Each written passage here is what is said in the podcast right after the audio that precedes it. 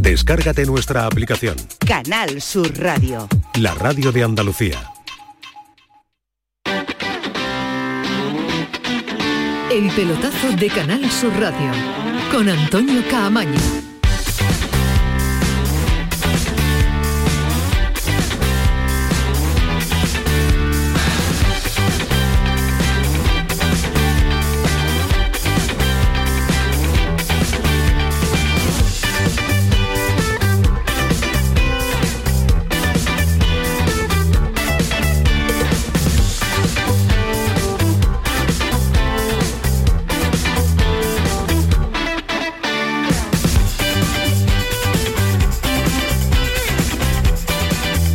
Vamos Manu Japón, no me deje la sintonía, que a pesar de que no está Ismael Medina, nos va a escuchar en el podcast mañana y nos va a regañar, porque 11 y 4 de la noche, jornada de miércoles, jornada festiva en Sevilla, jornada de trabajo normal en Andalucía, porque en Sevilla, ya lo saben, eh, la feria, y mucha gente aprovecha esta jornada festiva para irse al recinto ferial, donde hoy han sido protagonistas el Betis y el Sevilla, con eh, presidentes, eh, recepciones pues, oficiales del Betis, el, Sevilla lo tuvo en día de ayer, así que todo pasa por eh, la feria y muchos detalles que deja la feria y muchas noticias que deja el recinto ferial. Pero la jornada intersemanal que estamos viviendo ahora en directo en el que le vamos a actualizar los marcadores porque, por ejemplo, va perdiendo el Barcelona ante el Rayo Vallecano, empezaba para los andaluces mm, regular, porque con la derrota del Cádiz, el empate del Betis, pues dejaba el conjunto verde y blanco a la misma distancia antes de que se iniciara el encuentro. Seis puntos estaba de la Liga de Campeones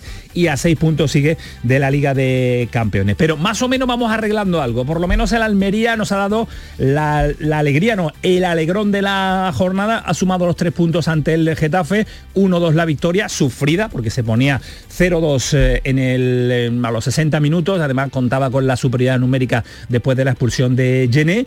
Y un Getafe que le echaba valor le ha hecho sufrir a la Almería. 1-2 resultado final y dice Fernando, el guardameta, el capitán, el portero de la Almería, que ha sido una, una jornada, un partido para sufrir y aprender. Terminado sufriendo los últimos minutos. es que bueno, pues que nos sirva quizás eso para, para aprender de que, de que en esta categoría no se puede dar nada por hecho y todos los rivales tienen calidad, incluso algunos menos, para, para crearte ocasiones de peligro y para hacerte sufrir en un partido que, como te digo, eh, parecía que, que lo teníamos totalmente controlado.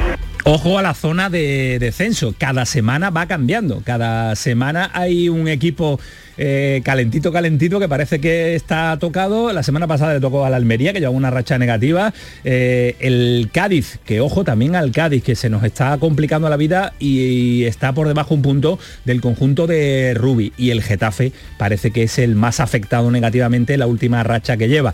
Eh, a día de hoy, si hacemos un baremo de los equipos que pintan mal para la segunda división, ahí tenemos que meter a un equipo andaluz porque el Cádiz, que venía compitiendo de maravilla, pues eh, nos ha dado el, de momento el, mazazo negativo en esta jornada intersemanal. Ahora vamos a estar con Javi Lacabe para ver cómo han sido las horas posteriores.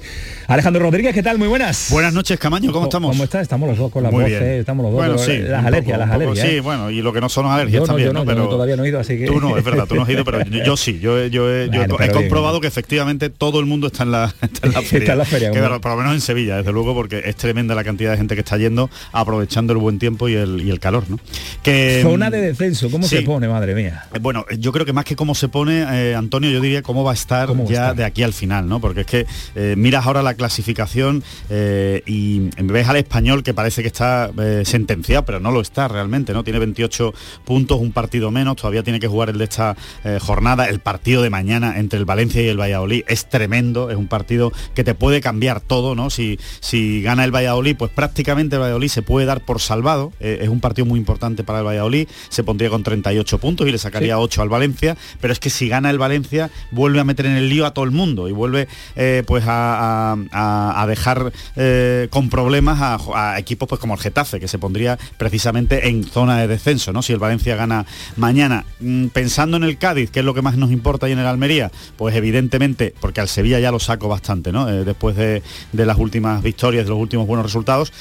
Lo que más interesa mañana es que empaten Valencia y Valladolid, que el Valladolid no se termine de escapar, que siga ahí en el lío y que el Valencia pues eh, tiene 30 puntos, se coloque con 31, el Almería tendría dos puntos más y el Cádiz todavía tendría un punto más que el Valencia antes de ese partido tan importante de la próxima semana, de la próxima jornada con el Valencia. Ese partido hay que estar pendiente mañana porque tenemos implicados en la zona de descenso a los andaluces. A esta hora los marcadores que tenemos eh, finalizado al margen del Getafe 1 Almería 2 es un Atlético de Madrid 3 Mallorca 1, tuvo que remontar el conjunto colchonero porque se adelantó el Mallorca y el Celta ante el Elche empate a cero en el 52, inicio de la segunda parte y el Rayo Vallecano que le gana 1-0 al Barcelona. Javier, perdón, Antonio, Javier Aguirre entrenó al Atlético de Madrid, ¿verdad? Javier que entrenó al Atlético de Madrid. Entrenó, ¿verdad? Hace ya mucho tiempo que lo entrenó, ¿no? Sí, sí, sí. no, que se ha notado la alineación que ha puesto hoy el Mallorca. No me digas eso. Hombre. ¿Has visto tú ahí? Bueno, yo es que no ha puesto a ninguno de los buenos, a ninguno de los buenos del Mallorca, que tiene unos cuantos y, y los ha tenido que sacar después del descanso porque estaba haciendo un partido tremendamente malo el Mallorca. Es que está salvado el Mallorca. Son, rotaciones, hay tres partidos en una semana. Ya, pero es que ha rotado a todos.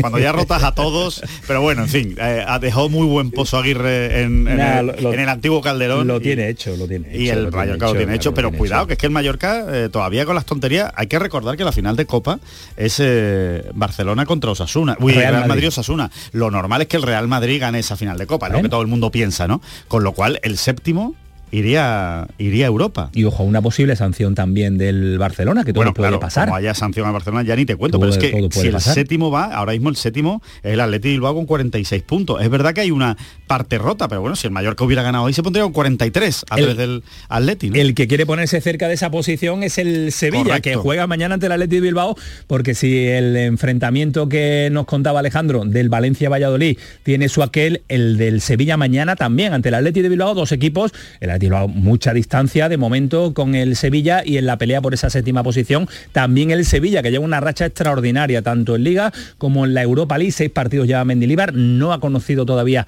la derrota, es el mejor equipo del mes de abril y hoy en el eh, recinto ferial, en la feria, ha estado el eh, hijo de José María del Nido, del Nido Junior como se le conoce eh, coloquialmente, es optimista de cara a la posibilidad de mañana en el nuevo San Mamés ver a su Sevilla, ver al Sevilla más cerca del séptimo puesto. Bueno, pues sí, ha cambiado mucho la, película. Eh, mañana vamos al campo del Atleti de Bilbao, un clásico de, la primera división española. Y bueno, vivimos un momento ahora de ilusión. Y es cierto que si mañana ganásemos en un campo muy complicado contra un grandísimo equipo, pues el equipo se pondría a cinco puntos de la séptima plaza. El partido se las trae, Alejandro. ¿eh? Sí, bueno, es, es un partido, a ver, en realidad es el partido para que el Sevilla siga soñando con, ¿por qué no? Incluso dar la campanada. Esa presión no la tiene ya, ese objetivo no es, su objetivo es la Europa League bueno, pelear en, la, Europa League. Sí, el Sevilla, yo creo que el objetivo ahora mismo del Sevilla es evidentemente eh, hacerlo bien en la Europa League, en las semifinales contra eh, la Juventus y en Liga, pues no meterse otra vez en el lío, no perder tres partidos seguidos que todavía te den algo de sufrimiento en las últimas jornadas. Pero es verdad que si mañana gana al Atleti de Bilbao, cambia la situación. Se colocaría a cinco puntos, todavía estaría lejos, pero son dos partidos, ¿eh? son dos partidos ya con mucha presión, con muchos equipos involucrados y jugándose cosas. Y hombre, por lo menos le daría una vidilla. Yo creo que mañana una victoria en San Mamés al Sevilla lo que le daría es vidilla de cara a las últimas jornadas de liga. Por contra, si pierde contra el Atleti Bilbao, yo sinceramente creo que el Sevilla directamente dimite de la liga. se ha acabado la liga ya, porque ya, Ni por arriba ni por abajo, no, va a estar en una zona de nadie. No va a tener problema. Entonces todos todos los sentidos puestos en la Europa League y ya está. Con lo cual, bueno, es un partido para tener vidilla, para, para pensar que es posible todavía incluso que sería increíble, vamos, que el Sevilla se metiera en Europa en esta temporada, sería increíble, la verdad, por la temporada que ha hecho, ¿no? Sería Estábamos hablando de descenso hace, tres, semanas, hace ¿eh? tres, cuatro semanas, y, fíjense cómo cambian las cosas con, con, una racha de buenos resultados y con, y con un nuevo hombre en el banquillo. Esto es el fútbol y lo que no quiere el Sevilla es estar en chanclas, como diría Joaquín Caparrós, ya en el mes de, mayo. Así que partido vivo, partido que se lo vamos a contar mañana en eh, la gran jugada. Ojo a la Juve, que ha perdido también hoy, y ojo a la Juve, que tiene un lío importante porque puede ser sancionado en la Copa de la Web en Europa, que no va a competir, a pesar de que ha ganado el juicio y le han dado 15 puntos más, que está metido en Liga de Campeones, pero lo de la Juve es para hacérselo mirar y el Sevilla pues puede aprovechar esa coyuntura de equipo tocado, en todos los estamentos. Son más cosas que le vamos a contar, porque el Betis, después del empate en el día de ayer, en un partido raro, extraño, que después vamos a analizar, porque tenemos cita también con uno de nuestros eh, analistas, comentaristas como, como Oli, eh, me dejó una sensación el Betis en la primera parte de equipo fundido, no sé, físicamente no fue a, por el partido, la Real Sociedad le dio un baño en la presión alta, como dicen ahora los, los modernitos, y el Betis en la segunda parte se dio cuenta de que si quería algo tenía que ir a por el partido. Aún así, no le dio a este Betis que lleva una racha negativa de resultados, y aún así, Ángel Aro ha dicho hoy que todavía es optimista de cara a la clasificación europea. Y ha dicho más, Asunto director deportivo. Escuchamos el sonido y Alejandro nos cuenta detalles. Bueno, sabéis que habíamos hablado de que queríamos tener lo que es la estructura de la dirección deportiva ya eh, finalizada o eh, de alguna manera ya eh, que la tuviéramos compacta antes de que, de terminara la, la, temporada. Estamos trabajando con varias opciones, está una de ellas y yo creo que a lo largo del mes de mayo habrá novedades, pero todavía no tenemos nada cerrado con nadie. ¿Mediados del mes de mayo crees tú que va a tardar tanto, Alejandro? Mm, bueno, eh, yo creo que puede ser antes incluso. Yo creo que puede ser antes incluso. Es verdad que hay mucho tira y afloja ¿eh? en la negociación con Ramón Planes por parte del, del Betis, sigue siendo el, hombre más mejor colocado.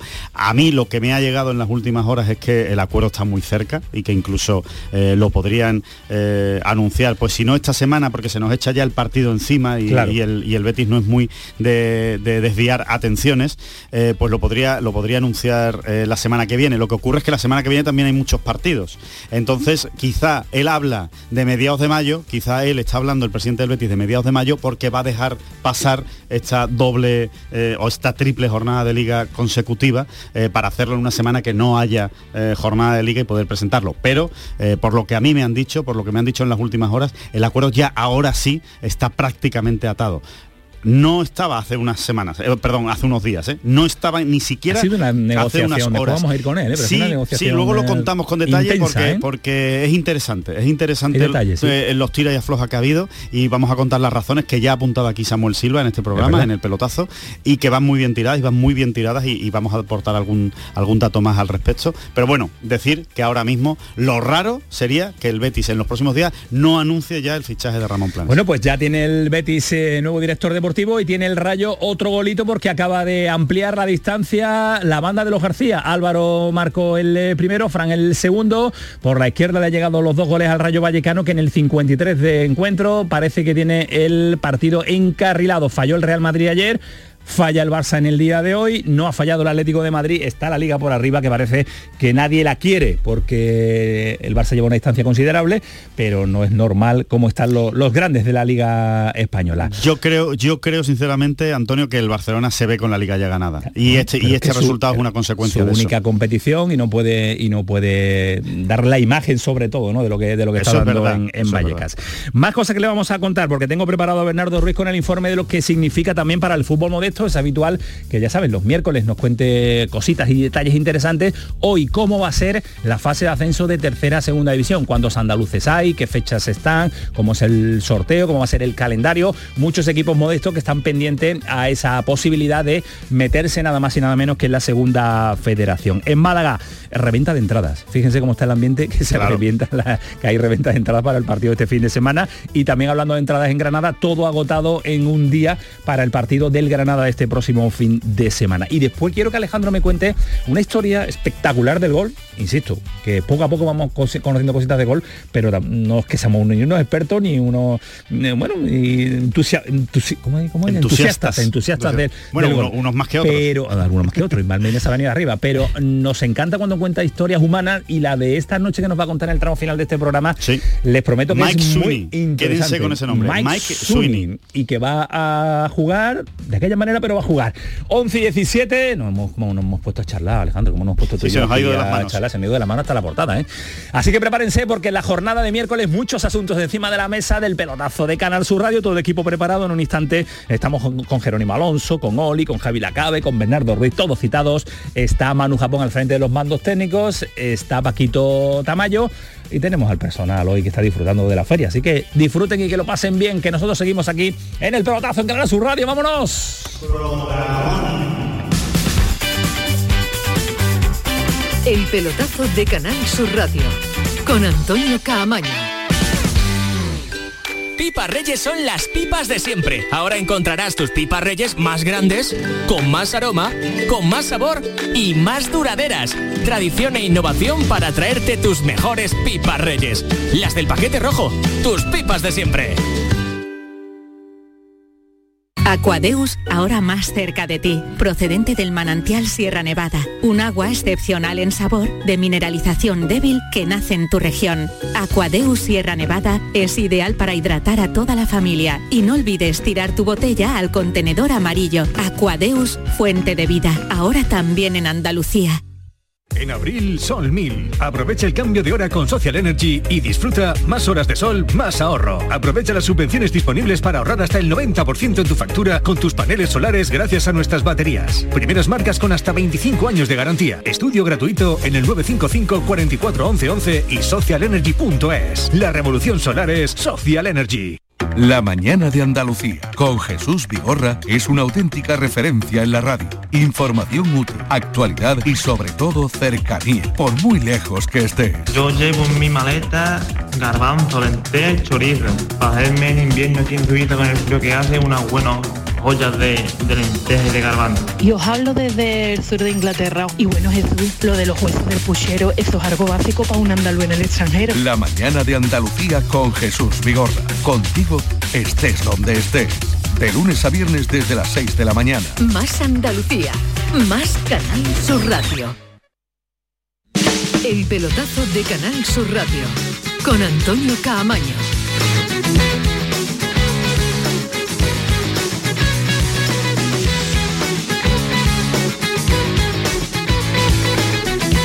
11 y casi 20 de la noche ha sido una jornada con eh, mucho fútbol además internacional porque el Inter ha eliminado a la Juventus en la Copa de Italia en la semifinal, esa lluvia que le decíamos al principio que no termina de, de funcionar, a pesar de todo está en las semifinales de la Europa League con el Sevilla y seguro que le va a generar muchos, pero que muchos problemas porque es un clásico del fútbol del fútbol europeo. También ha habido jornada en la Premier con un partidazo del Manchester City ante el Arsenal. Mm, si no lo han visto, esta frase se la copio a Ismael Medina, véanlo, aunque sea El gol en de. VHS, el gol de De Bruyne, el que abría el partido con ese jugador. 1 a 0. Qué jugador espectacular. Ha terminado 4 a 1, ¿eh? El Manchester City Arsenal. Tiene toda la pinta de que va a ganar la liga porque Sigue el Arsenal líder, pero tiene dos partidos menos el Manchester City que tiene que recuperar y mucho tiene que fallar este rival, que llega a enfrentarse en el, ante el Real Madrid, Alejandro, en un, estado de forma extraordinario. Dos equipos en buen momento, a pesar del batacazo del, del Madrid ayer ante el Girona. ¿no? Sí, no, y sobre todo porque el Madrid ya sabes que no, que no, que, que en el- que en Europa es otro equipo, ¿no? En la Liga de Campeones es otro equipo y sobre todo cuando tiene ya la desmotivación de la liga, ¿no? El- eh, el- yo creo que el Madrid ha regalado la liga eh, este año. Vamos, a regalar es una manera de hablar, ¿no? Yo creo Ha que regalado la pelea por la liga. ha regalado la pelea. Yo creo que se lo ha puesto demasiado fácil al Barcelona, ¿no? Y, y- y podría haber estado perfectamente en la pelea hasta el final, pero bueno, ha tenido una serie de resultados raros, extraños, de partidos que, que- que se han dejado escapar demasiados puntos, incluso recientemente, y al final es lo que ha ocurrido. Pero ya sabemos que el Real Madrid cuando viene, cuando vienen los miércoles y los martes, eh, se pone el mono de trabajo, se pone, se ponen, presionan como no presionan en todo el año. Eh, la, la presión alta que tú comentabas, ¿no? Precisamente de la Real Sociedad al, al Betis, pues esa es la que hace el Real Madrid en Europa. Así que va- yo creo que vamos a ver una eliminatoria eh, extraordinaria. Yo, sinceramente, si, si, si me das a, si me pides un, un pronóstico, que ya habrá tiempo para hablar, Ya habrá, ya creo habrá. que es favorito el City. Creo que es favorito el City. Bueno. Pero, pero es el Real Madrid. Es el Real Madrid. Entonces, eh, eh, pensar que el Real Madrid, el Real Madrid puede eliminar perfectamente al City. Pero creo que a día de hoy, por caudal de fútbol, por estado de forma, eh, por incluso la trayectoria que, que trae el, Porque el tiene Manchester a Haaland, City, porque tiene a Bruyne. porque tiene a De Bruyne, porque tiene un equipazo, ¿no? Porque tiene a gente. Es que si, si decimos los que no juegan, es cuando ya nos daríamos cuenta de- del equipazo que tiene, ¿no? Pero, pero bueno, sí, sí es cierto que el Real Madrid siempre hay que tenerle un, un respeto extraordinario y además que juega de otra manera, lo sabemos, ¿no? Y, es capaz de meter en un lío a cualquier equipo, incluso al City de Guardiola del amigo Ismael. Totalmente. Vamos a ver qué sucede en esa eliminatoria que será en el inicio del mes de, mayo. Vamos a analizar el partido de la Almería porque tiene que estar Joaquín Amerigo eh, contentísimo con el Almería. Por lo menos llega con opciones de estar muy, pero que muy vivo para mantenerse una temporada en eh, primera división. Y saludo también a Jerónimo Alonso. Eh, Joaquín, ¿qué tal? Buenas noches. ¿Está por ahí Joaquín? Sí, tiene que estar por ahí Joaquín. Me ha dicho que Manu que estaba por ahí Joaquín. Hola, buenas noches. Hola, Joaquín. Y perdón por el por el atraco, perdón por eh, el atraco porque ha sido la, la jornada la jornada muy intensa. Eh, Jerónimo, ¿qué tal? Muy buenas.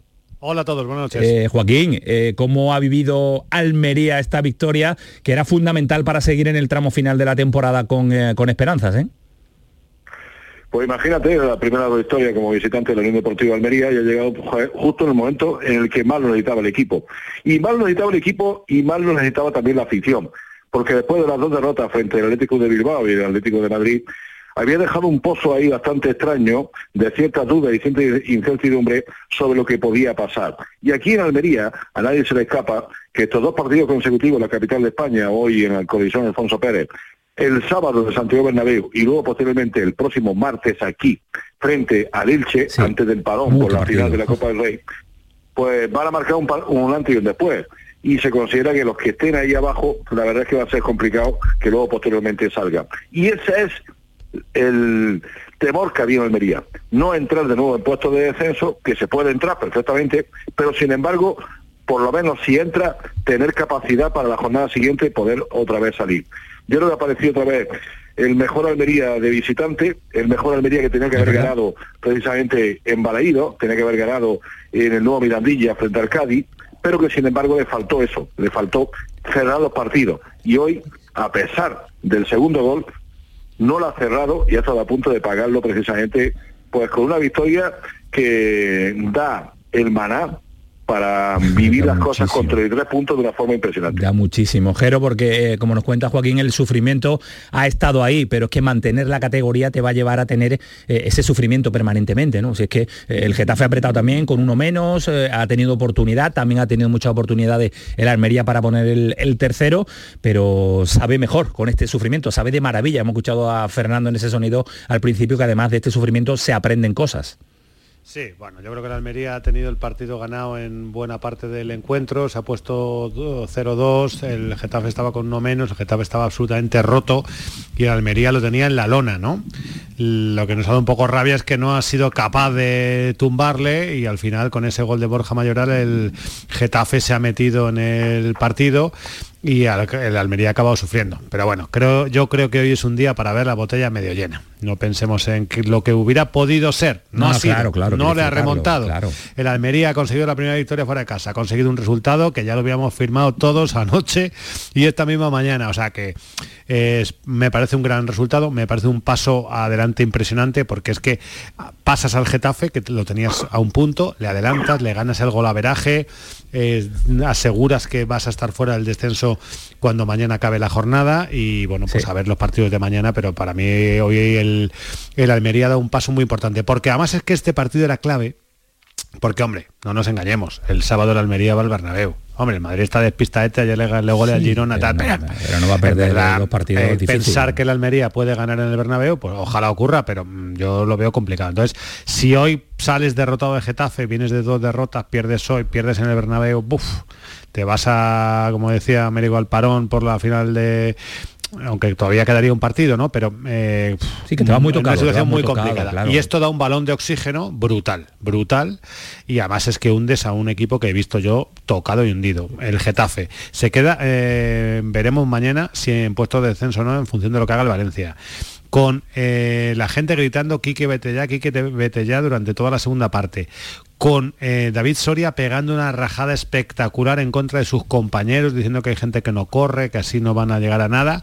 O sea, sensación de que has dejado un rival muy herido, vestuario roto, grada contra el entrenador Mm, tocado y hundido el Getafe y eso pues para el Almería es, gloria bendita. Claro, eh, y Joaquín sobre todo cuando eh, el problema del gol que tenía el Almería tú no lo venía contando, que no encontraba ese hombre necesario para sustituir al Bilal Touré, lo ha encontrado en Luis Suárez, cuando menos se esperaba, ha hecho un auténtico partidazo el jugador de, la Almería con, dos golazos y que, y que parece que ha encontrado, tirando de tópico, ¿no? esa pólvora que necesita un goleador para, para, para salvar a su equipo como es el Almería en esta situación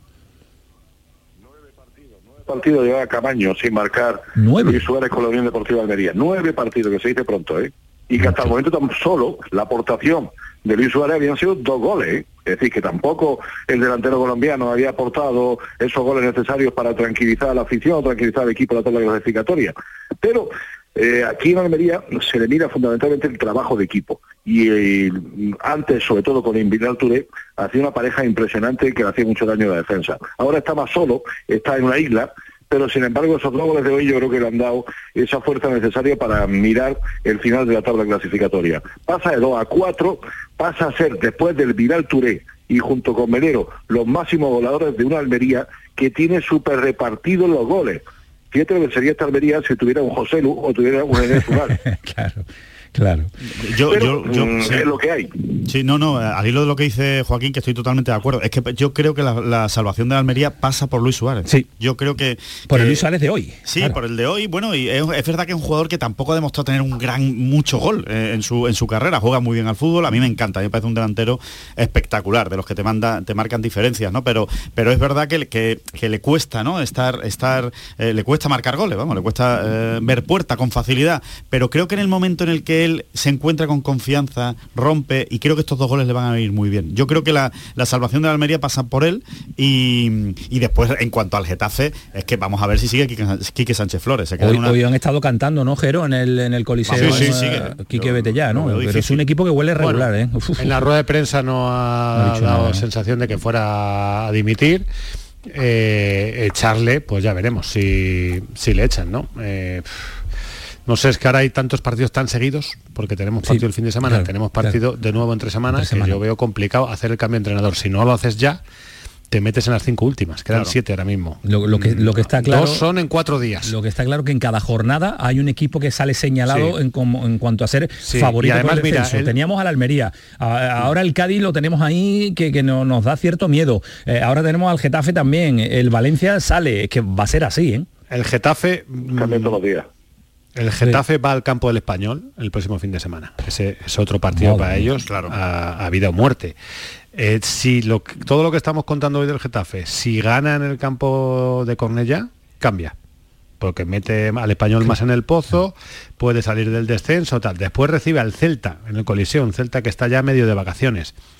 Yo, vamos, si yo fuera Ángel Torres, yo no cambiaba aquí. Y el Valencia Es verdad que luego, Valencia luego va al mañana, Bernabéu, ¿eh? tiene un partido mal. Entonces va a depender, yo creo que de esos dos partidos porque luego ya eh, tiene la visita al Bernabéu y, bueno, pues tiene un complicado, luego recibe al Elche, o sea, al Getafe le quedan partidos a, a priori asequibles y contra rivales directos no está ni mucho menos en segunda. Yo no creo que vayan a destituir a Quique, pero bueno, este es un club en el que Ángel Torres es el que manda y, y él decidirá, pero para eso tendría que tener un relevo muy claro que no, Que no veo quién No puede ser. Una cosa, Jero, que... Pero eh, las, que- declaraciones, las declaraciones de David Soria la verdad es que son preocupantes, Jero.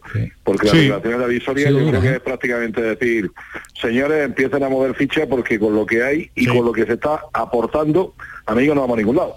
y es un jugador con peso, además, David Soria. sí, o sea, sí. que no es Hombre, había sido el héroe. Si no es por Soria, al Getafe le caen cinco, ¿eh? Ha dicho, ha dicho, bueno, para que el, el oyente que no, esté- que no lo haya escuchado, ha dicho que, con, que está jugando con el pan de su familia, que está jugando con el pan de muchas familias, que se está jugando con ese pan y que hay que, hay que dar mucho más para... y que hay, para y que hay compañeros que no, que no lo están dando. que no claro. salen a morir. Efectivamente. No, y simplemente una cosa, está tan igualado el, el- el descenso, ¿no? Y hay tantos equipos implicados, sobre todo es que hay muchos equipos implicados, que, simplemente un matiz a lo que decía Jero, yo creo que ni el Celta puede estar tranquilo, ¿eh? Es verdad que le Bueno. falta ganar un partido, que con que gane un partido se va a quedar Quedan tranquilo. siete- quedan siete. Sí, sí, pero tiene que ganar uno. ¿eh? Tiene que ganar uno y el- tiene 36 puntos, ¿eh? Es que, es que pierde los dos 37, tiene próximos. 37. 36 veo yo aquí. 36 Ah, sí. y Sí, su- en la, que, en la no, que tengo yo aquí delante tiene 37. no, porque él- le suma el empate Claro del Celta no. con el Elche ahora que no ha terminado Que no, todavía. claro. Ahora Ah, bueno, porque no, Claro, no- no ha van- acabado. eh, Bueno. es que el, el Elche le está, le está restando puntos. eh, mm, Es que el Elche mm, descendido. O sea, si gana es hoy un está equipo salvado. incómodo. Si gana hoy Si al gana hoy, va sí, empatando, está ¿no? Sí, va empatando. Tiene va empatando. 37. 37, a esta hora tiene Pero 37. 37 es que yo creo que con 37 no te salvas, o sea que tiene que ganar un No, no, partido con más. 37 no te vas a salvar, pero hombre, No, ya hay- no, hay que no, pen- no. yo creo que un equipo como el Celta en,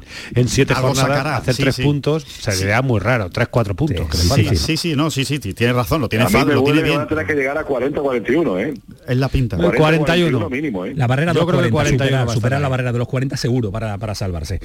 Bueno, Sí, sí, pues... puede, ser, puede ser de, la, de las permanencias más caras Más del último sí, año, ¿eh? más cara. Sí, sí, sí, Pues sí, vamos a sí. ver si tenemos a los nuestros superando esa barrera de los 40 puntos. El Almería lo ha encaminado algo, le falta todavía poner eh, pues eh, en estas últimas jornadas la, eh, los puntos necesarios en su casillero para, para que nos dé tranquilidad y vamos a ver el Cádiz. Gracias Joaquín, un abrazo fuerte.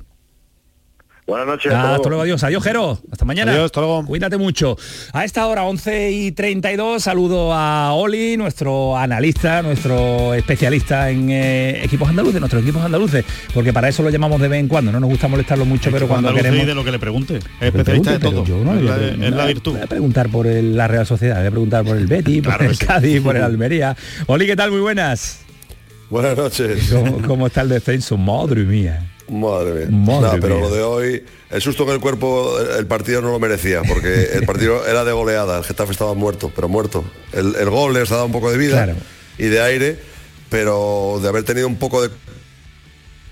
Ay. La Almería podía haber, podía haber un escarnio al Getafe. Bueno, pues eh, te- me aguantas un instante, vamos a parar para la publicidad y nos metemos en faena porque quiero escucharte al respecto de tu Betis, al respecto de tu Cádiz, eh, al respecto de los partidos y de los que nos estamos jugando con nuestros equipos andaluces de aquí a final de temporada, que ya va quedando poco, señor, y que además eh, que hay fútbol el fin de semana, que hay fútbol en tres semanas, también la próxima semana. Esto es un no parar y que se lo vamos a contar aquí a las 11 y 33, paramos un instante, Manu, y a la vuelta nos metemos en más asunto en este pelotazo hasta las 12 de la noche. Vámonos.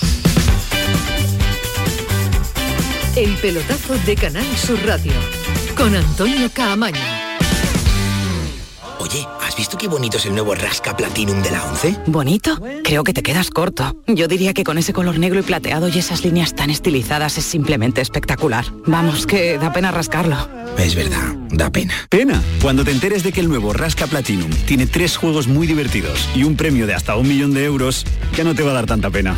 Nuevo Rasca Platinum de la 11. Qué bonito es. Sí, te toca. A todos los que jugáis a la 11, bien jugado. Juega responsablemente y solo si eres mayor de edad. Ya están aquí las calores, Chano, pero como está la luz no quiero ni mirar al aire acondicionado. Pues yo estoy la mar de fresquito, Yuyu, a cero, como que a cero. Con Hogar Solar y sus placas solares dejo la factura a cero euros. Canta conmigo, Yuyu. Hogar Solar, cada día te quiero más. Hogar Solar. Hogar Solar, la luz que te ayuda a ahorrar.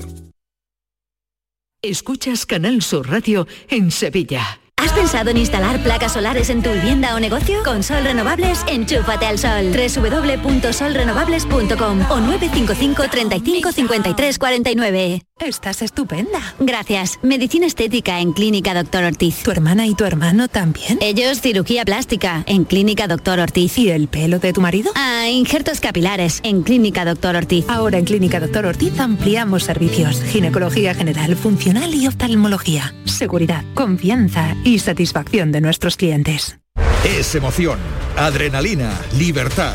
Es Skydive Spain, el centro de salto de paracaidismo en Bollullos de la Mitación, donde disfrutarás de la sensación de volar con tu salto en paracaídas tándem. 4.600 metros de altura de pura adrenalina. Reserva ahora tu salto en skydivespain.com y vive una experiencia inolvidable.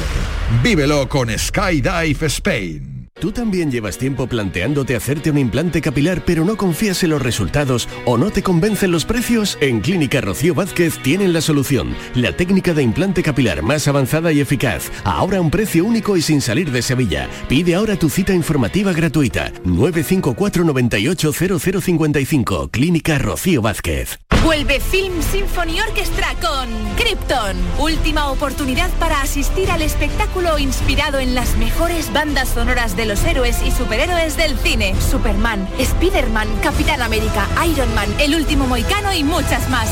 26 de mayo, Fibes. Ya a la venta en filmsymphony.es.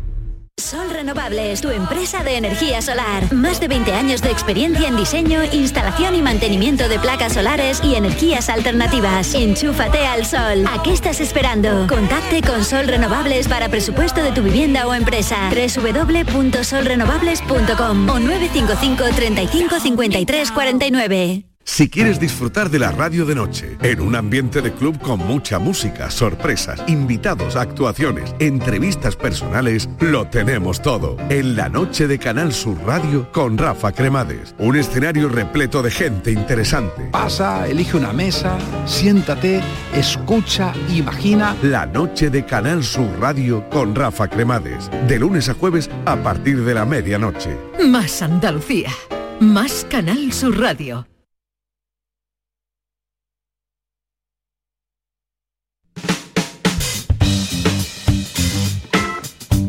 El pelotazo de Canal Sur Radio con Antonio Caamaño con Alejandro Rodríguez, con toda la reacción de deportes, eh, con Manu Japón y con la voz que nos está costando una barbaridad con esta alergia y con Oli que nos va a acompañar un ratito más. Eh, un sonido, el de Aro, hablando de que no sería un fracaso ir a la Liga de Campeones, no ir a la Liga Ah, de no, Campeones. Exacto.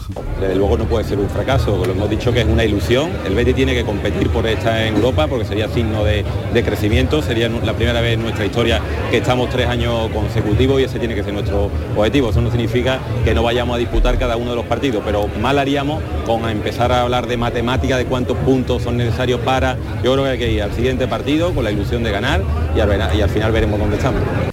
¿Fracaso, Alejandro, no ir? No, no, no, no. Estoy totalmente de acuerdo con el presidente del Betis. No sería un fracaso. Ahora bien, ahora bien, eh, lo tiene demasiado a mano, o lo ha tenido Lo ha demasiado tenido. a mano, lo ha tenido demasiado a mano. Ahora, ahora ya es más difícil, ¿no? El empate la- contra la Real Sociedad ha sido un, un tropiezo grave por parte del Betis en esas aspiraciones de, de la cuarta plaza. Eh, se va a lamentar, ¿eh? Yo creo que el aficionado del Betis y, y- y la directiva del Betis y, y los jugadores se van a lamentar si no acaban en Champions porque era una temporada para conseguirlo, ¿no? Al final te estás, eh, estás peleando con la Real Sociedad, el Betis eh, eh, te- estaba en una dinámica extraordinaria a principio de temporada sobre todo y, la verdad es que ha perdido fuelle, ha perdido fuerza el Betis en los últimos partidos, especialmente en una parcela. eh, que, no era tan habitual, que es en la del gol, ¿no? Yo creo que le ha hecho mucho daño, evidentemente, la baja de Fekir, la baja de Canales, eh, y también le ha hecho mucho daño el ruido, demasiado ruido alrededor del equipo con el tema de los árbitros. Yo creo que eso no ha sido bueno. Ha despistado al- a la plantilla y ha despistado al- a los jugadores del real- de realmente lo importante, que era intentar alcanzar esa cuarta plaza. Yo creo que no ha hecho bien al equipo todo ese ruido que ha habido alrededor del Betis eh, con el tema de los, de los árbitros. Oli, dos cuestiones. Eh, ¿No sería un fracaso? Eh, ¿Todavía queda tiempo o lo ves imposible? No, no, estoy de acuerdo con el presidente. Yo creo que el, el- el pre- el premio al sueño de la Champions, por decirlo de alguna manera, es el gordo de la lotería. Pero jugar a la Europa League es el segundo premio. Y no te vas a, no vas, no vas a desechar, si te toca la lotería, el segundo premio, ¿no? O sea que la Europa League es volver a jugar en Europa, pero, pero estoy de acuerdo en que veíamos todos eh, antes del Mundial sobre todo que era la gran oportunidad este año de, de jugar la Champions, ¿no? Porque eh, es que yo para mí, antes del Mundial, había cuatro jugadores, a ver si estáis de acuerdo conmigo, que jugaban prácticamente de memoria, pero de memoria, y, que estaba el equipo muy, muy, como muy afinado en la parte de arriba, que era eh, Canales, Juanmi, eh, Juan Miguel, Fekir y, el Panda, esos cuatro prácticamente jugaban de memoria. Y ahora ni tienes a Fekir, ni tienes a, Juanmi, que para mí es, fue muy importante, sobre todo por el gol que tiene Juan Miguel y porque esa posición de extremo izquierda de ir a, la espalda del punta la tiene él súper currada. Y luego Canales, estoy de acuerdo también, lo veo que le afectó también todo este tema de las sanciones, eh, no tuvo continuidad con las lesiones y el Panda ha perdido, ha perdido también un puntín, el puntín que tenía antes del Mundial. O sea que son, son, son muchas cosas como para tener el premio gordo y, y meterte en la Champions, pero bueno, ha estado en la Y pelea jugador, Oli, hasta, hasta este momento. Otro jugador, Oli, que no sé si estarás de acuerdo, Alex Moreno, era muy importante. Sí, Era también, muy claro, en el Betis y claro. lo pierde Bueno, en el mercado de, de invierno, ¿no? O sea que lo pierde, también lo ha claro. es que en- ofensivamente ha perdido mucho el Betis, muchísimo. Y porque luego, y luego la llegada de Yoce, que yo creo que me- Pellegrini está clarísimo, que le, le tiene mucha fe a Yoce. Pero no es Yo- delantero, ¿no? Me parece un No, buen goleador. jugador, pero no es un, no es un goleador. Claro. Entonces, el, el quitar a Juan Miguel de esa parte de la izquierda para poner a Yoce, eh, luego cuando juega de 9 y no es un killer, no es, no es para nada un 9 y, y eso ha hecho que también Pellegrini ha tenido que ir ajustando un poco. Un día jugaba Luis Enrique a la izquierda, en la derecha, otro día no jugaba, otro día jugaba Joaquín. Y yo creo que del Mundial para acá ha habido demasiados cambios en, en la estructura ofensiva del equipo, del centro campo para adelante. Y a mí, lo, lo digo en repetidas ocasiones, a mí la mezcla de los tres mediocentros no me gusta nada. La de, a mí hay algo ahí que no me cuadra de Guardado, Guido, Carballo, los tres juntos, ahí, ahí a mí no me acaba de gustar esa mezcla.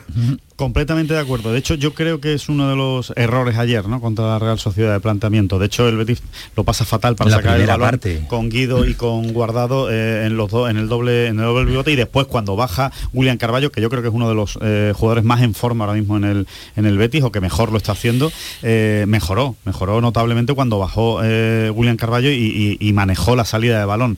Yo creo que el doble pivote eh, Guardado Guido eh, ahora mismo al Betis no le no le está funcionando. Eh, yo creo que funciona mejor cuando Y además está- me sorprendió porque en Pampor- En Pamplona, si recuerdas, pasó lo mismo, ¿eh? La primera parte, ¿eh? Lo mismo. Por eso me sorprende que haya repetido con la Real, con, con, los tres, que insista con los tres. A mí me sorprendió mucho. Sí, yo creo que es por, por el poderío, ¿no? Por, por, la, por el fútbol que tiene la Real Sociedad en el medio campo, pero yo creo que, oye, si tienes que eh, pelear, pelea con tus armas también, ¿no? ¿no? No tanto en función del rival, ¿no? Yo creo que estuvo demasiado pendiente del centro del campo de la Real y, y, bueno, y salió ileso. El Betis salió ileso de una primera media hora que, que podía haberle hecho mucho daño eh, la ausencia también del gol, de Olien, eh, eso que tú también conoces y que tanto vale, porque Borja es uno de los eh, nombres, hombres que han nombrado con su ausencia de goles, que es imposible conseguir el objetivo de, la Liga de Campeones. Es que sin gol el Betis no puede, no puede meterle mano a la Real Sociedad. Tamaño, es que a mí, a mí ¿sabes lo que, me, lo, que entre comillas, me, me cabrea un poco más?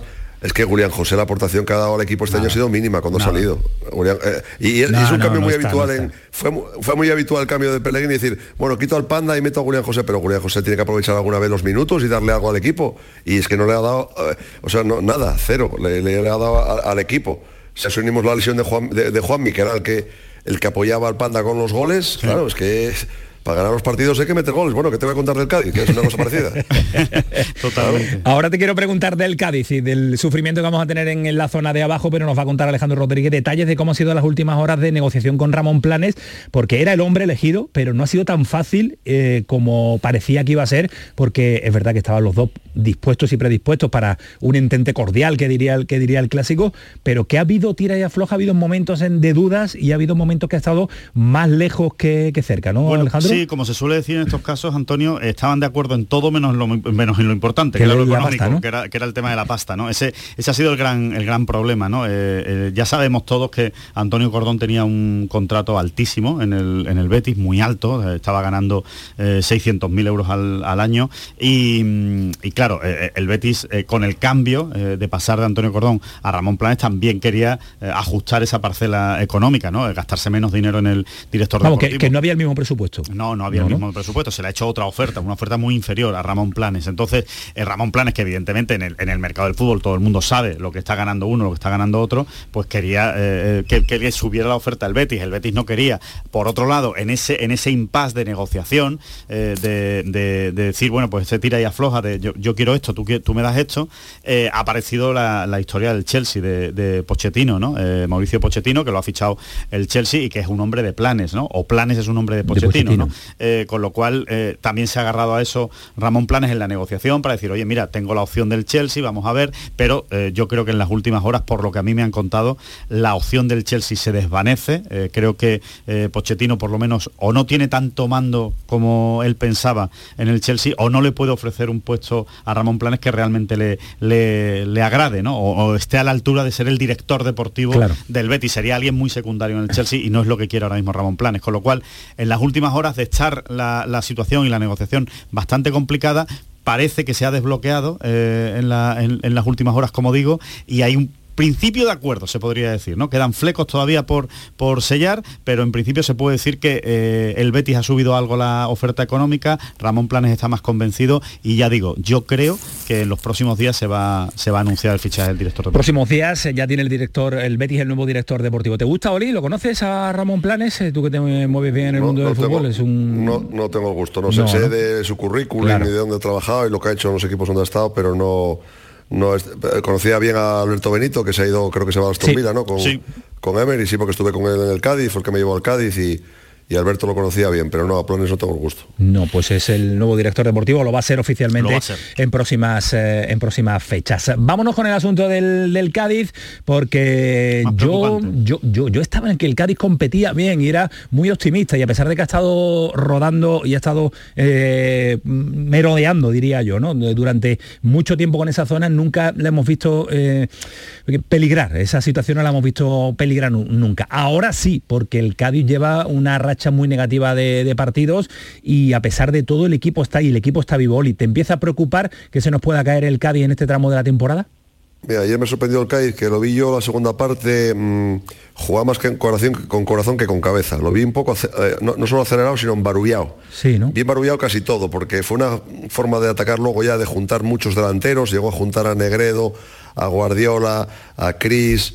Eh, lo vi todo un poco embarullado la segunda parte y, eso no es bueno. No perdió un poco la, el equilibrio el equipo de, cómo venía jugando. Y hay dos cosas muy preocupantes en el CAI para mí. Una es que en la parcela central de la defensa eh, eh, tenemos muchos lesionados. Se ha lesionado ahora Víctor Chus, está lesionado Meré, se lesionó Fali y ahora solo tiene a Hernández y a Momo, que es un chico que prácticamente, bueno, debuta en la categoría, está formándose y, y en el tramo final en esa parcela central de defensa vamos a tener un problema gordo.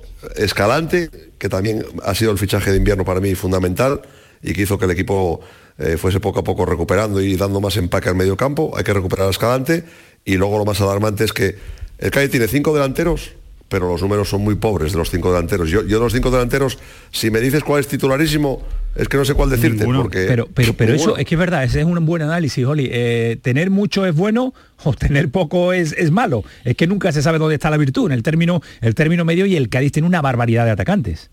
No, no, bueno, a mí me gustaría tener uno titularísimo como José Luis del español. Es decir, este, es mi, este, este mi delantero.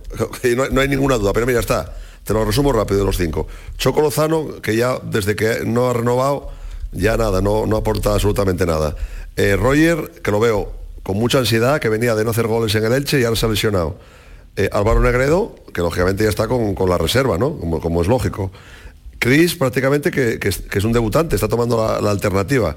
Y luego Guardiola también venía a hacer goles, pero es que ayer tiene una ocasión que es el 1-0, que si recordáis que se queda solo, solo delante del portero y tarda muchísimo en armar la pierna derecha, muchísimo. Ahí, ahí estaba el partido en esa jugada de Guardiola.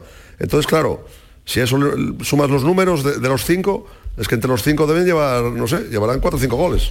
De hecho, Oli, esa es la razón por la que no hay ninguno titularísimo, porque otra cosa no, pero Sergio le está dando oportunidades a todos. Eh, eh, están teniendo todos minutos para, bueno, pues para intentar eh, a ver si encuentra ¿no? al, que está inspirado, al que dice, bueno, a ver si encuentro a alguien que me meta tres, cuatro goles de aquí a final de, temporada en los partidos que quedan, que al final es lo que hace falta. No, se va, a tener que encomendar en, siete partidos al de siempre, a que Álvaro Negredo te meta algún golito de, de 1-0 porque yo ahora mismo creo que Chris, por ejemplo, por el físico, por la energía que tiene, el, juego de cabeza, Chris al equipo le está dando, le está dando cosas. y meter un complemento o, jugar solo con el chico y, reforzar el centro campo, porque ayer perdió el equilibrio, ayer, ayer no era un Cádiz reconocible. Sí, verdad. Para nada. Ha sido el, junto con el de Real Madrid, pero claro, enfrente tenía el Real Madrid el menos reconocible de la temporada. Yo creo, que eh, es un tema mental también, ¿no? Yo creo que ellos tenían ayer muy importante el partido, ¿no? Sabían que ese partido contra Osasuna era de los que te, daban media vida, media vida contra un equipo que evidentemente tiene la cabeza en otro lado, ¿no? Osasuna ahora mismo que es la final de la, de la Copa del Rey. y yo creo que el Cádiz lo jugó precisamente como una final, como si fuera un todo nada, como se, en cuanto marcó Sasuna eh, se volvieron locos, ¿no? Por, intentar eh, remontar. Antes de crear la jugada ya, ya querían haber metido el gol, ¿no? Antes de, haberla sacado de atrás. Y, a, mí me parece fundamental la recuperación de Escalante, fundamental. Sí. En, el centro del campo. Me parece fundamental porque fue el que le dio pozo al equipo ahí en el centro del campo, porque la sociedad Alcalá San Emeterio está muy bien, pero si metes encima Escalante, ya tienes un centro del campo eh, bien, el equipo está bien armado. Y luego, bueno, que, también yo, yo, oye, le doy bastante a, Bongonda, pero es que Bongonda tiene que, no puede ser que haga una jugadina y, desaparezca 35 minutos. claro, hay que, esa intermitencia en el fútbol profesional hay que tener continuidad. A mí me da miedo Fali, que no falte muchos partidos Fali en este equipo porque es medio equipo del conjunto de Sergio González. Esperemos que no nos eh, haga sufrir en exceso, pero lo que está por venir, siete partidos todavía y muchos enfrentamientos y muchas variaciones que va a haber en la parte alta. partido contra Valencia. ese partido, es... Valencia.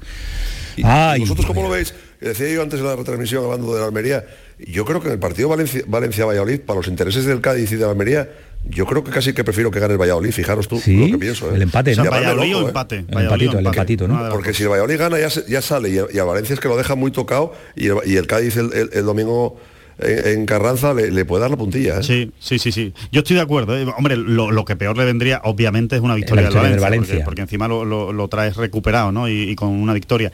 Pero yo creo que el empate tampoco es malo, porque no es malo que siga, sigue por detrás el Valencia del Cádiz y además encima em, el Valladolid no está todavía fuera del lío, que siempre es bueno que haya más equipos. Sí, no es, bueno, no es bueno que se escape ninguno, y que no, se escape el bueno Valladolid tampoco. porque va a haber enfrentamientos directos, entonces es bueno que, haya más gente implicada. Oli, que vamos a sufrir mucho y nos eh, y tú nos tranquilizas. ¿Sabes lo bueno que nos tranquiliza? Cuando estamos así vamos a llamar a Oli, que nos da, nos da su, su, visión extraordinaria y nos tranquilizas un poco queda mucho, mucho sufrimiento, pero la verdad es que siempre he sido optimista, hay que ser positivo. Gracias, Oli, por estar este ratito con nosotros. Nos encanta tenerte. Buenas noches. ¿Cómo sabes de fútbol? Madre mía, qué barbaridad. Y, qué bien lo analiza, y, qué bien, lo, y qué bien eh, lo, cuenta. y qué gustazo ese escucharon esta sintonía de Canal Sur Radio. Vamos rápidamente con el partido de mañana del Sevilla, porque también es hay mucho juego. El Bilbao quiere seguir en la pelea por intentar Europa League, el séptimo puesto. No sabemos cómo va a quedar la final de la Copa del Rey, qué va a pasar con el Barcelona. Y por eso hoy José María del Nido Junior, eh, lo hemos escuchado al principio en esa comparecencia que han hecho presidentes y demás en, el recinto ferial, eh, ha analizado hasta dónde puede llegar eh, su Sevilla, el de, del Nido Junior. Bueno, tenemos que seguir partido a partido. Es cierto que, como le comentaba a tu compañero, que si el jueves ganáramos en el campo del Atleti, pues nos pondríamos a cinco puntos de la, de la plaza, que si el Real Madrid gana la Copa da derecho a, participar en la Conference League. Y es cierto que estamos a dos partidos de disputar una final de la Copa de la UEFA y a tres si tuviéramos la fortuna de ganar y, y de estar el año que viene en Champions, pero hay que ir partido a partido. Partido muy importante, sin ninguna duda, ¿no? Es, un partido, lo decíamos, ¿no? Al, al principio, ¿no? Un partido que te cambia la manera de encarar el final de la temporada. Y, ya está. Es un partido, en realidad, es un partido a vida o muerte. al principio, de las chanclas a la no chanclas. Claro, es un partido, en el fondo es un partido a vida o muerte. Lo que pasa es que no es un objetivo eh, de, irte a segunda. Y además, Alejandro, ¿te interesa estar vivo para estar vivo también en Europa? Que es muy, Yo creo que es muy importante. Es muy difícil conectar y desconectarse en una competición de una competición a otra. Totalmente de acuerdo. Yo creo que es fundamental competir y llegar a la semifinal contra la Juventus, la semifinal de Europa League, compitiendo y jugándose cosas y teniendo objetivos importantes eh, por delante. Yo creo que eh, el desenchufarte de esa manera no, es nada bueno. Hay, mucha gente que piensa, no, así va a poder reservar. No, no, no. Reservar, no, hay que competir y hay que estar en competición. No puedes estar 10 días sin jugar antes de una semifinal o una semana incluso, ¿no? Sin jugar antes de una semifinal. Llegas fresco, pero llegas eh, quizá algo fuera de, ritmo, fuera de competición. Así que el Sevilla debe ganar mañana, debe ganar mañana porque además sería un, paso adelante también en, la, en rearmar todavía más la confianza del equipo. Pues yo estoy de acuerdo contigo en el que el partido de mañana tiene su cosa, ¿eh? que el Sevilla todavía no ha dicho la última palabra en, esta liga que tiene que mantenerse lo más vivo posible. Eh, vámonos al fútbol modesto habitual de los miércoles. Y a esta hora despierto Bernardo Ruiz. ¿Qué habrá hecho y dónde habrá estado? Bernardo, ¿qué tal? Muy buenas. Muy buenas noches, Camaño. ¿Has pisado el albero? Sí, miércoles, día de feria en Sevilla, festividad local y hemos cumplido con las eh, con, los requisitos matrimoniales. Tus obligaciones matrimoniales, claro, que también hay que, hay que ir, hay que ir, hay que ir. Pues te veo muy eh, fresco. lo veo bien, lo veo bien, lo veo bien. A esta hora le suele estar ya sí, porque Sí, porque además mi vida es un bucle continuo de amargura, soleadame la mano. Pues, para mí aquello que no sea un palio encendido de regreso es un sucedáneo de la diversión. Qué Dios grande. Y si no es un partido de la Arandina con eh, no sé qué, pues tampoco, claro, él lo que le gusta a él. Él no está pendiente al Rayo Vallecano Barcelona, que por cierto ha marcado el Bar, se va a cortado distancia y quedan un minuto y medio para finalizar. La hay Albero, pero no hay fútbol. No hay fútbol, no hay fútbol, es lo que le gusta a él. él. le gusta todavía el fútbol de Albero, eh, perfectamente. Bernardo, eh, tenemos ya la fase de ascenso a segunda federación. ¿Cómo va, cómo es, cómo va a ser, cuántos tenemos de los nuestros y qué posibilidades y qué opciones hay? Efectivamente, además con sorpresa porque se ha modificado el formato de la anterior temporada y se ha apostado por un formato híbrido. Habrá una fase autonómica tal y como sucedió la campaña anterior, pero con partidos a ida y vuelta y una fase nacional. Habrá en total eh, eh, nueve conjuntos andaluces. En el grupo noveno, los enfrentamientos son Real Jaén Atlético Malagueño, el primer encuentro en tierras costasoleñas y el palo Torre del Mar, con el palo, con el factor cancha a favor. Y en el grupo décimo, el Córdoba B eh, se medirá el Ciudad Lucena y el Gerenal salen con Metis Puente Genil. El Atlético Pulpileño será el representante andaluz en el grupo decimotercero de Murcia. Eh, ¿Cómo funcionan eh, los sectores autonómicos? los partidos se celebrarán a ida y vuelta y en caso de igualdad, término de los 180 minutos, habrá prórroga, pero no penaltis. Es decir, que el conjunto mejor clasificado, ah, si al término de los tiempos de extra de 30 minutos eh, persiste el empate, se clasifica para la siguiente ronda el mejor clasificado en la liga regular. En la ronda definitiva del playoff autonómico se cruzarán los dos vencedores con idéntico reglamento, es decir, prórroga de 30 minutos en caso de empate, pero no penalti. Se clasifica el mejor clasificado de liga regular. Y en el playoff nacional habrá sorteo puro, el factor cancha se decide según el orden de la extracción de las bolas y habrá prórroga y penaltis. Y el ganador del playoff nacional ascenderá a segunda federación. Es decir, que los conjuntos andaluces, los nueve, que repito son Córdoba, Ciudad de Lucena, Gerena, Salen Cometis, Puente Genil, Real Jaén, Atlético Malagueño, El Palo, Torre del Mar y Atlético Pulpileño de Almería, para ascender deberán hablar eh, ser los mejores de las tres eliminatorias. Bueno, pues explicado queda, ahí tenemos nueve andaluces y va a estar muy, pero que muy emocionante y vamos a ir destripándolo durante todas las semanas cuando Bernardo Ruiz estime oportuno. Un abrazo fuerte, Bernardo, cuídate muchísimo. Un fuerte abrazo para todos. Cuídate. Y Alejandro, no me quiero ir sin que me digas qué pasa con Mike Sweeney. Bueno, pues eh, Mike Sweeney es una, yo creo que es una de las historias del, deporte.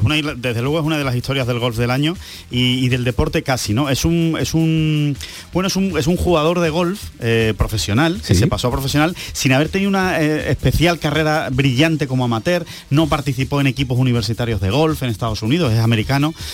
no, no tuvo una actuación destacada en los institutos o sea, en, categorías inferiores, por decirlo de alguna manera, no fue un gran jugador de gol, pero iba mejorando, mejorando, mejorando, y él su máxima ilusión era ser eh, jugador profesional de golf. Pero ¿qué ocurre? Que él no tenía el dinero para ser jugador profesional de golf, tenía problemas económicos como para eh, ser profesional de golf, porque para jugar torneos tú te tienes que apuntar a circuitos y apuntar a circuitos pues hay unas cuotas de inscripción que tú tienes que abonar.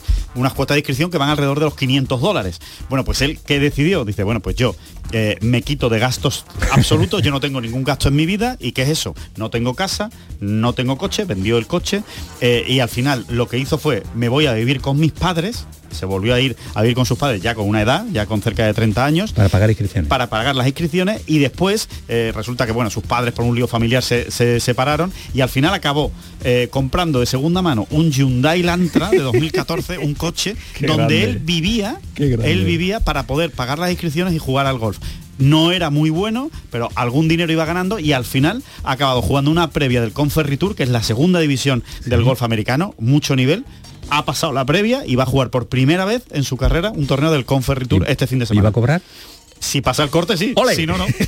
somos, somos de Mike Sweeney. Gran historia que pueden leer. Lo contaremos el lunes en Tengo Golf. Siempre fue el pelotazo. Sigue siendo Canal Sur Radio. Adiós.